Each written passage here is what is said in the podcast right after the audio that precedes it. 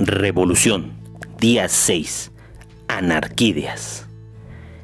Esta revolución trata de cómo no iniciar una guerra aun cuando es necesaria, de cómo no arrodillarte aun cuando te están oprimiendo, de cómo no destruir tus ideales aun cuando ya los rasgaron, de cómo no rendirte aun cuando ya no son ni 300, de cómo seguir creyendo que es posible aun cuando ya no tienes tiempo, de cómo seguir hablando aun cuando nadie te escucha, de cómo vivir dignamente en una sociedad indigna, de cómo mantenerte cuerdo en el país de las maravillas, de cómo volver del infierno sin que exista un cielo, de cómo querer volar aun cuando ni caminar te dejan, de cómo luchar sin armas, de cómo ganar sin imperios, de cómo no acabar siendo ellos.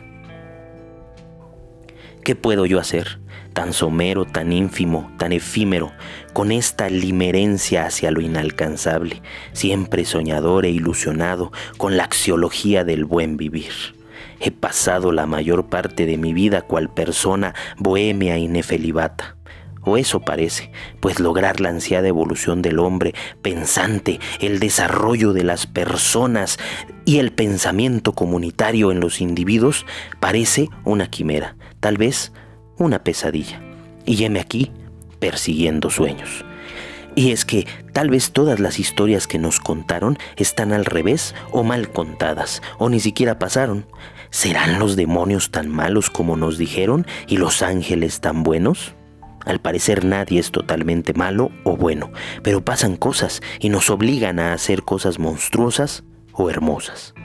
No puedo aceptar que no hay forma de cambiar al mundo y que la única manera de pasar esta existencia es aceptando los cánones escritos y ya definidos. No hablo de superficialidades como tu forma de vestir o de ser feliz, estupideces del tipo que te vende el coaching y la burda superación personal. Hablo de lo importante de la vida, la libertad, la paz, la honestidad, la madre tierra, el tiempo, la seguridad, la salud, el amor todas esas cosas que realmente mueven al mundo.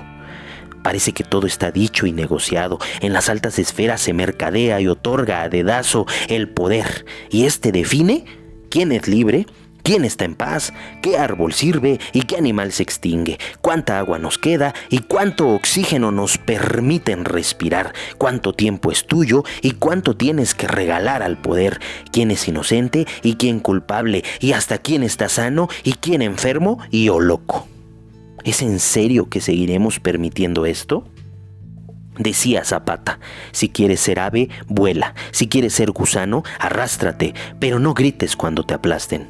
En este mundo no solo pareciera que nadie quiere volar, sino que nos gusta arrastrarnos y hasta disfrutamos ser pisados una y otra vez.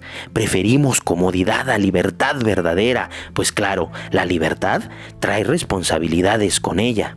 Bien decía Nietzsche, hay un solo derecho humano básico, el derecho de hacer lo que te plazca. Pero con ese derecho viene también el único deber humano, el deber de aceptar las consecuencias y responsabilidades. ¿En serio no te das cuenta que quien controla el mundo lo hace de manera dictatorial, sin ética y hasta diría yo maquiavélicamente?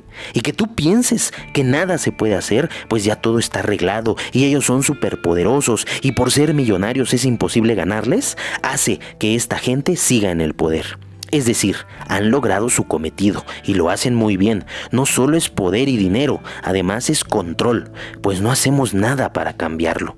Quejarte nada más no funciona, de una vez te aviso. Alzar la voz debe estar siempre acompañado de alzar el culo y ponerte a hacer algo. Más allá, mucho más allá de ir a trabajar diario, ser buena persona y no molestar a nadie. Eso te hace parte del sistema. es decir, eres parte de ellos. Siempre lo he dicho, y es una de las picaduras más frecuentes y dolorosas del tábano, invitarlos a la reflexión. Necesitamos con urgencia gente pensante, reflexiva, sapiente, dudosa, cuestionadora, curiosa y más adjetivos de este tipo. Ese es el primer paso para luchar contra la manipulación del sistema, el miedo que nos venden, el consumismo del que somos presa, la estupidez abundante, la falta de educación, el gusto por la materialización e individualización de la comunidad. Divide y vencerás. Entonces aquí viene la segunda fase, la unión. Si tenemos personas reflexivas y pensantes unidas, tenemos la mitad del territorio ganado. Y si a esto le agregamos ética, una vez que gana alguien el nuevo poder, podríamos estar seguros que actuarán en pro del bien vivir común y no solo del propio. Pues la ética tiene como una de sus principales máximas el buen vivir de todos y no solo de unos cuantos. ¡Ey! Yo no tengo la fórmula para acabar con la maldad y la pobreza del mundo, pero no tengo dudas de que estos tres aspectos harían una diferencia. Te los repito, reflexión, unión y ética. Permíteme mostrarte. Únete a esta revolución que su fin último es la evolución. Sí, con evolución me refiero a desarrollo, progreso, avance, adelanto, prosperidad, incremento. Pero cuando te hablo de más o mayor que, no pienses solamente en dinero o comodidades, también piensa en riquezas de pensamiento, de sentimientos, de planes y proyectos comunes, de amor, de sabiduría y claro, de libertad, de paz, caudales de abundancia, de todo eso también junto al oro, diamantes y rubíes, evolución y progreso del ser junto al tener, pero como secundario esto último. ¿Por qué sigues alabando y apoyando a individuos que compran tu dignidad? Entiéndeme, no tengo nada contra el dinero y que te apoyen, pero depender de dádivas y programas sociales no está bien. No importa cuánto dinero destinen a becas, lo importante sería que nadie las necesitara, porque todos tienen el capital para pagar la escuela que desean. No importa si hay una cruzada contra el hambre y se invierten miles de millones de dólares para que el alimento llegue a quien no tiene para comer. lo importante sería que nadie en el mundo, país o municipio pasara hambre. No, no hace falta que exista un apoyo a madres solteras, hace falta que cualquier persona gane lo necesario para vivir con dignidad. No, no hace falta subir el salario mínimo, lo que necesitamos es que nuestro dinero tenga poder adquisitivo. No me importan tus subsidios y descuentos y que quites la tenencia, lo que necesitamos es que en nuestro trabajo nos paguen bien y suficiente para comer, beber, jugar, pasear, estudiar, emprender y más. Nada de esto es fácil, pero es mucho más difícil con comunidades, pueblos y países divididos, polarizados por ideologías. Recuerden que las ideologías la mayoría de las veces se vuelven doctrinas. Por eso siempre hay que reflexionar, cuestionar, duda, duda hasta de tu existencia, decía René Descartes. Eso te llevará a la investigación, exploración y observación de los diferentes fenómenos del mundo y entonces podrás ejercer juicios más acertados. Jamás tendremos la verdad absoluta y por eso hay que seguir reflexionando y cuestionándonos cada reflexión. Ya no importa si somos más los buenos, necesitamos ser más los pensantes. La bondad no siempre triunfa, la razón sí. Por eso nos esconden el saber, la cultura, el conocimiento. Desde tiempos inmemoriales el conocimiento ha sido reservado para los poderosos. Sigue siendo igual. Nos enseñan lo que ellos quieren que sepamos. No existe la verdadera educación académica, sino más bien el adoctrinamiento. La verdad de lo que acontece en la historia está bajo llave.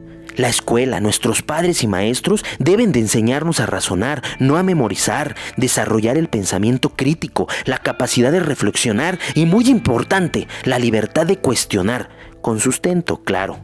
¿Por qué no cuestionamos y no preguntamos y no dudamos? Porque toda la vida nos enseñan que eso está mal, que lo que dice papá o mamá o los maestros o cualesquiera autoridad es la verdad absoluta. Y siempre será así, porque lo digo yo.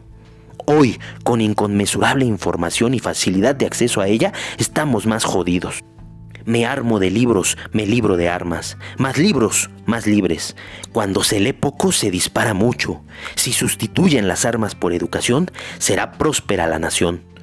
Si invertimos en cultura, no gastaremos en armas. Y tal vez, solo tal vez, si hubiera más escuelas de música que militares por las calles, habría más guitarras que metralletas y más artistas que asesinos. Revolución, día 6, Anarquídeas, un tábano posmoderno.